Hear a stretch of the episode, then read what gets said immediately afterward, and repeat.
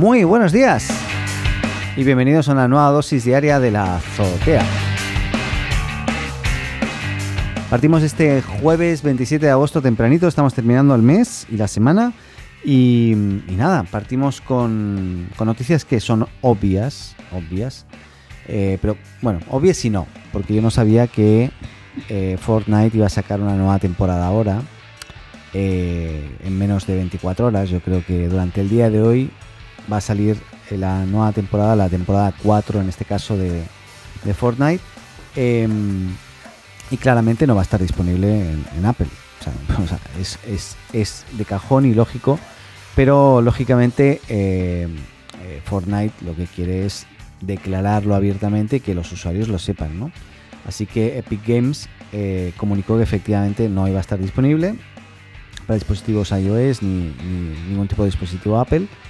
Eh, pero sí, lógicamente, va a estar disponible en el resto de, hardware que, al cual es accesible, sobre todo disponible para usuarios de PC, consolas y también, lógicamente, Android, increíblemente, aunque también lo vetó. También vetó a Epic Games o a Fortnite, a Google en este caso. Eh, pero bueno, igualmente va a estar disponible. Así que em, yo no soy. O sea, yo jugué bastante a Fortnite, es decir. Eh, últimamente cambié de juego, hace unos meses que no, que no ni lo toco. Pero para que sea una idea, esta temporada 4 del capítulo 2, porque esto va por capítulos, por temporadas, van agregando personajes y armas y cosas raras. Es bien fantasiosa esto, o bien fantasioso esto del Fortnite en general, pero va a incluir a eh, Wolverine, a Iron Man, al Doctor Doom, a Groot, a Storm, y otros personajes de Marvel. O sea, van a estar por ahí. Lógicamente tú vas a poder pagar por, por tener uno de estos personajes también. Y también va a estar Thor. Para mí, bueno, no, la verdad no me dice mucho esto, pero simplemente que aquellos eh, jugadores de Fortnite que sepan que lógicamente van a, poder disponer de todos estos personajes, van a poder, eh, nada, eh, jugar con, con, con todo el set de, de personajes de Marvel. Cambio de tema porque realmente tampoco me interesaba mucho, pero era importante destacar y comentar. Y quería hablarles de... ¿Ustedes se acuerdan en el 2000, incluso un poco antes, cuando eh, descargaban música pirata? Música que luego podían escuchar en sus, en sus eh, dispositivos, en, su, en sus PCs, en sus, en sus Macs, pocos, porque era muy caro. Ahora es caro, pero igual como hay cuotas, pero, pero antes no. Eh, ¿Y se acuerdan de Napster? Napster en realidad vino a cambiarlo todo en, aquel momento. Todo el mundo descargaba películas, música, eh, de todo a través de Napster, ¿no? Pero sobre todo música. Y, y la verdad es que después de todo el éxito que tuvo, y después de la caída increíble que tuvo también, ha estado buscando un poco su lugar en el mercado eh, después de varias intentonas pero, como que no lo lograba, ¿no? Y, 20 años después de su caída, una empresa, una empresa que se llama Melody VR, eh, VR, una empresa británica además, dedicada a la emisión de eventos en realidad virtual, acaba de anunciar la adquisición de la matriz de la empresa. O sea, va a comprar eh, eh, Napster y, y, la verdad es que, bueno, hay una empresa que se llama Real Networks que ha valorado más o menos eh, a la empresa unos 70 millones de dólares, eh, más o menos unos 60 millones de euros. Y eh, el pago se efectuará en efectivo unos 15 millones y en acciones de Melody, Melody VR 11 millones y en obligaciones de pago a sellos discográficos y editores musicales más o menos unos 44 millones de, de en este caso de dólares. Bien. Eh, nada, simplemente para recordar que aquel que vino a cambiarlo todo, pues hoy fue comprada por apenas 60 millones de dólares, que igual es mucho dinero, ¿no? Pero 60 millones de dólares o de euros. Bueno, es igual. Pero es mucha, mucho dinero. Eh, pero no tanto como podría ser, ¿no? O podría haber sido. Yo creo que por ahí eh, es algo importante de lo que podría haber sido y las oportunidades, cómo se hicieron, cómo se dieron a, lo mejor fueron los primeros y siempre a, veces al ser el primero, eh, pues bueno, es, complejo, ¿no? Eh, de ver cómo hacer el recorrido, cómo hacerlo de la mejor forma. Así que bueno, nada, cambiando de tema, aunque hablando de música y hablando de alguien que lo hizo muy bien, lógicamente está Spotify. Y en este caso, Spotify está viendo de hacer nuevas cosas, ¿no? Que les permitan también generar mayores ingresos y diversificar un poco. Hoy, lógicamente, uno de, sus mayores actores después de lo que es la música, lógicamente son los podcasts, ¿no? Aunque a nivel de podcast todavía hoy no está monetizando lo suficiente eh, como para equiparar ambos mundos. Pero claramente va para ahí, por eso está con sus podcasts eh, eh, exclusivos, en el cual han apostado fuerte también por diversas eh, personas principalmente y, o, grupos que han creado diversos tipos de podcast. Eh, pero ahora van un poquito más allá y, continuando con la música, lo que buscan también es conectar mejor a los artistas con sus fans. Y una forma es eh, va a ser a través de conciertos, conciertos en modo Spotify, que, ya tenía algo montado, pero estaba centrado en conciertos eh, en vivo y, físicos.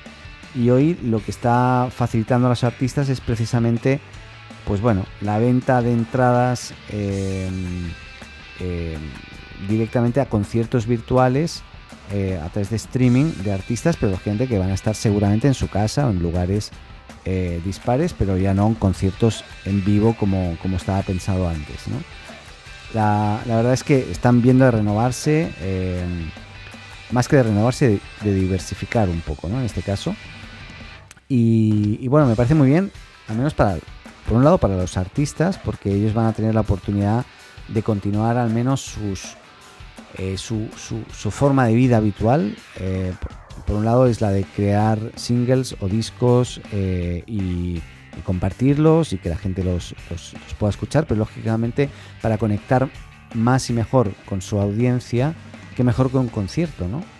Pero hoy era como complicado. Yo, eh, por ejemplo, que soy un seguidor, díganme extraño, pero de Javier Amena, me gusta mucho, pues eh, de repente ella pues ha hecho muchos experimentos de conciertos, más que conciertos, eh, conexiones en directo donde ya toca en directo, ¿no? Eh, a través de Instagram, otras plataformas, pero que mejor de establecer algo ya un poco más pro eh, y que sea a través de la misma plataforma donde tú escuchas música habitualmente, Spotify, eh, para poder ver también, no solamente escuchar, sino ver y conectar más con los artistas. Así que buena iniciativa. Y nada, estoy estaba viendo un poquito la información actualizada. Esto no sé cuándo va a partir, eh, pero bueno, es un poquito eh, un poco lo que ya hace de alguna forma servicios como Twitch o, el propio YouTube, lógicamente, que ya lo hace, pero, pero ya orientado 100% a los artistas y a la música. Así que, bueno, veremos, veremos cómo, cómo evoluciona. Ya, otro tema, nada que ver, ya hacía tiempo que no hablábamos de Elon Musk, pues bien, el viernes ha anunciado que van a estar mostrando un nuevo dispositivo Neuralink operativo. ¿Qué es eso? No sé si sabían que eh, Elon Musk, aparte de lanzar cohetes al espacio, eh, pensando en conquistar la Luna y luego Marte, eh, y también llenar el espacio, que esto hablaremos luego, de, satélites para dar acceso a Internet de alta velocidad allá donde estés en el mundo. Eh, otra de las cosas eh, es que tiene o participa en una empresa que se llama Neuralink, que es una empresa que aspira a conectar cerebros y ordenadores. Aparte también tiene OpenAI, que es eh, una plataforma de, de código abierto de alguna forma de, sobre inteligencia artificial y lógicamente tiene mucho que ver también con, lo que está haciendo ahora, ¿no? Eh, para que se hagan una idea, eh, sobre, este, sobre el estado de este proyecto no se sabía mucho, en realidad. Sí que se sabía mucho de lo que se estaba haciendo en Tesla, en SpaceX, etcétera, pero no en, Neuralink, ¿no? y, asegura que seremos capaces de integrarnos con la inteligencia artificial y hasta pasarnos música directamente al cerebro, ¿no? Eh, lógicamente también interactuar con tus dispositivos solamente usando la mente. Eh, el anuncio es, yo voy a estar muy atento, este sábado 28 de agosto a las 3 pm, hora del Pacífico. Eh, a ver, a ver. sí. Y el único detalle que Elon Musk ha revelado es que eh, veremos la versión 2.0 del robot tejedor que presentaron el año pasado y que se encargará de coser los hilos que conectarán nuestro cerebro al ordenador. La verdad, eh, yo, yo, estoy viendo el robot aquí, es un robot que sí que vi eh, hace un tiempo ya, que, que, le llaman un poco la máquina de coser, pero realmente no sé cómo, funciona. La, verdad, mira, lo del robot tejedor no es una metáfora, eh, porque el año pasado Elon Musk presentó un robot que eh, más o menos lo que hacía era o era una máquina de coser. ¿no? La idea de Neuralink es coser hilos a lo largo y ancho de la superficie del cerebro que permitan la comunicación con el exterior. Curioso, ¿no? No sé. Yo no sé cómo va a ir, pero sí lo que estoy viendo es el, el interfaz que va a ir conectado al cerebro. O sea, me imagino que debe haber algún, alguna persona humana como conejillo de indias con este dispositivo en la cabeza y ya veremos qué tanto puede hacer, ¿no? Me imagino que si hace una presentación de este estilo es porque algún avance importante habrán, habrán tenido. Así que bueno, eh, veremos qué tal. Em, hablando de los satélites, precisamente de, Elon Musk con, con Starlink, eh, en un seminario eh, eh, sobre, sobre, en este caso, el espacio, etcétera, se ha estado analizando el impacto de la observación de los 538 satélites de Starlink lanzados hasta julio del 2020. Estos son los que están hoy ya en, rondando nuestras cabezas y cuyo mayor problema es que durante la noche producen reflejos de luz solar. Y esto es esto ya lo habíamos visto, lo habíamos dicho incluso dentro de en, el podcast. Y es algo que eh, sin duda cuando lleguen al 100% de los satélites, que serán miles, más sumados los miles también que va a estar sumando Amazon, de repente lo que es la observación del espacio desde la Tierra de repente se va a poder ver muy afectada, porque curiosamente en la noche, eh, cuando pase un satélite por nuestras cabezas, de repente va a estar reflejando, que es lo que pasa hoy, la luz solar.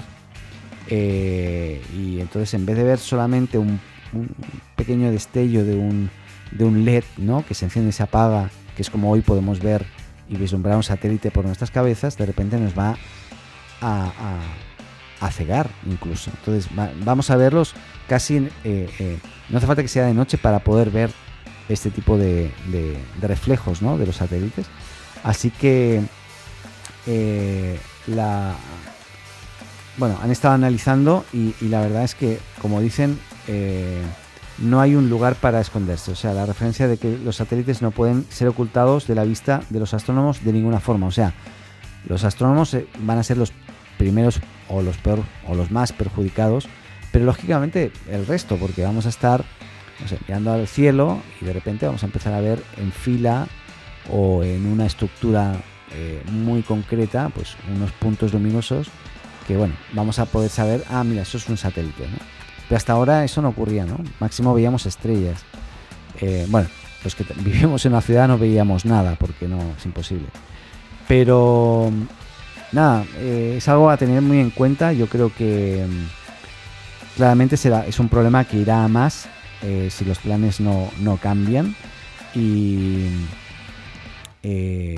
piensen, una, para que se hagan una idea, Elon Musk tiene pensado orbitar o poner en órbita más de 42.000 satélites y tenemos solamente 538 en nuestras cabezas. Y eso sumado a, los de eh, OneWeb, que también piensa poner unos 47.000, y los de 3.200 de Proyecto Kuiper de, de Amazon, pues ya no te cuento. O sea, no sé, no sé qué va a pasar. Aparte de la, la, la, basura eh, espacial, ¿no? Lo que, lo que puede provocar que, no sé, un día que llegue una roca, no tiene por qué ser un meteorito, pero una roca y choque contra uno de estos, lógicamente eso va a hacer que caiga seguramente o pueda llegar a caer como, como un meteorito a la Tierra. No sé, yo me, monto, yo lo, pienso y creo que es mucho. Lógicamente eso va a ser un avance para la comunicación, pero no sé. Hay otros que como Facebook se van por cable, ¿no? Eh, cable submarino. No sé, veremos. Ya, hablando un poco también de Tesla, eh, o sea, de Elon Musk, eh, de sus problemas ahora con los satélites, y en este caso, hablando de Tesla, el crecimiento de Tesla en los últimos años se debe en gran parte al éxito del Model 3, que yo lo he estado viendo y siguiendo muy de cerca, y aunque me parece caro, inalcanzable para mí, ha sido de los autos más vendidos o de los coches más vendidos eléctricos en el mundo. y y bueno, básicamente están pensando en crear un nuevo modelo, en este caso, que, va a superar, eh, o sea, va a ser más económico que, el modelo el Model 3, eh, pero con prestaciones reducidas para poder alcanzar un precio menor. En este último punto jugaría un papel fundamental la tecnología eh, que hoy ya tiene, en este caso, Tesla, en todo lo que es la, conducción autónoma, etcétera, pero también estrenaría un sistema de proceso o un proceso de fabricación simplificado que además de ser más eficiente, también reduciría los costos de producción. Eh, el, modelo del coche o del auto nuevo que se vendría, que no sería el Model 3, sería un, algo así como un Model C o un Model 2, ¿eh? para que quede claro. Y claramente eh, es un poco para competirle también a, Volkswagen y a otros, otras marcas que hoy ya están a punto de adentrarse en el mundo 100% electrificado. Eh, en el caso de, Volkswagen con, el, con la ayuda del ID.3, que así se llama su modelo. Em, así que nada, veremos cómo evoluciona. Lo que está claro es que eh, esto no va a parar, así que veremos qué, tal. ¿Qué más? Em, sí, simplemente para los usuarios de WhatsApp em, hay una relativa buena noticia y a mí me pasa bastante que de repente, últimamente no tanto, pero el teléfono se me llena ¿no? con, información que, he descargado tal vez eh, a nivel de imágenes, vídeos, etcétera, en WhatsApp y está preparando eh, un nuevo gestor de archivos para liberar espacio. Es una nueva herramienta que va a facilitar precisamente la eliminación de, los archivos porque hoy igual suele ser bastante complicado como meterte la configuración y em, nada, básicamente van a, van a estar mejorando esa funcionalidad para facilitar la limpieza y la liberación de, archivos que, están en tu, en tu teléfono. Así que veremos eh, también cómo evoluciona. Esto es algo que se ha dejado entrever eh, a través de Twitter, de la cuenta de, Twitter eh, en, su cuenta de WhatsApp beta en la cual van siempre avisando y anunciando cosas que se vienen y novedades. ¿no? Para mí la más esperada, en mi caso, en mi caso, eh, va a ser la de mm, el WhatsApp para tablet, en mi caso iPad, porque hoy la versión que hay que es web, que es de un tercero, eh, pues es bastante precaria. Eh, y lógicamente me gustaría pues tener WhatsApp nativo en, mi iPad, ¿no? Eso me gustaría algo que hoy ya tienen pues eh, Facebook Messenger, tienen Telegram, o sea, lo tienen todos menos WhatsApp, increíblemente. Y bueno, parece que se están dando su tiempo. Eh, no creo que nos sorprendan con la mega herramienta que sea maravillosa, etcétera, sino va a ser lo mismo que tenemos hoy en el teléfono, pero ampliado al tamaño un poco mayor, ¿no? Pero bueno, eh, espero que en este caso verlo pronto. Espero, espero. Estoy, estoy aquí sentado esperando ya. ¿Qué más? Eh, nada más. Nada más. Ya está. Porque hay otras noticias, pero no son tan importantes. Iba a hablar de TikTok. Porque está probando el live shopping ahora. Pero no lo, no lo voy a desarrollar. Porque como está probándolo, que no lo ha lanzado, pues nada. Pero que se sepan que puede venir el tema del live shopping. Ya, les dejo y nos escuchamos mañana. Que esté muy bien. Adeu. Hola, me llamo Paco. Si te gusta la azotea, síguenos y suscríbete en tu podcast amigo. Y recuerda, comparte con tus amigos, ah, y también con tu enemigo, ¿eh?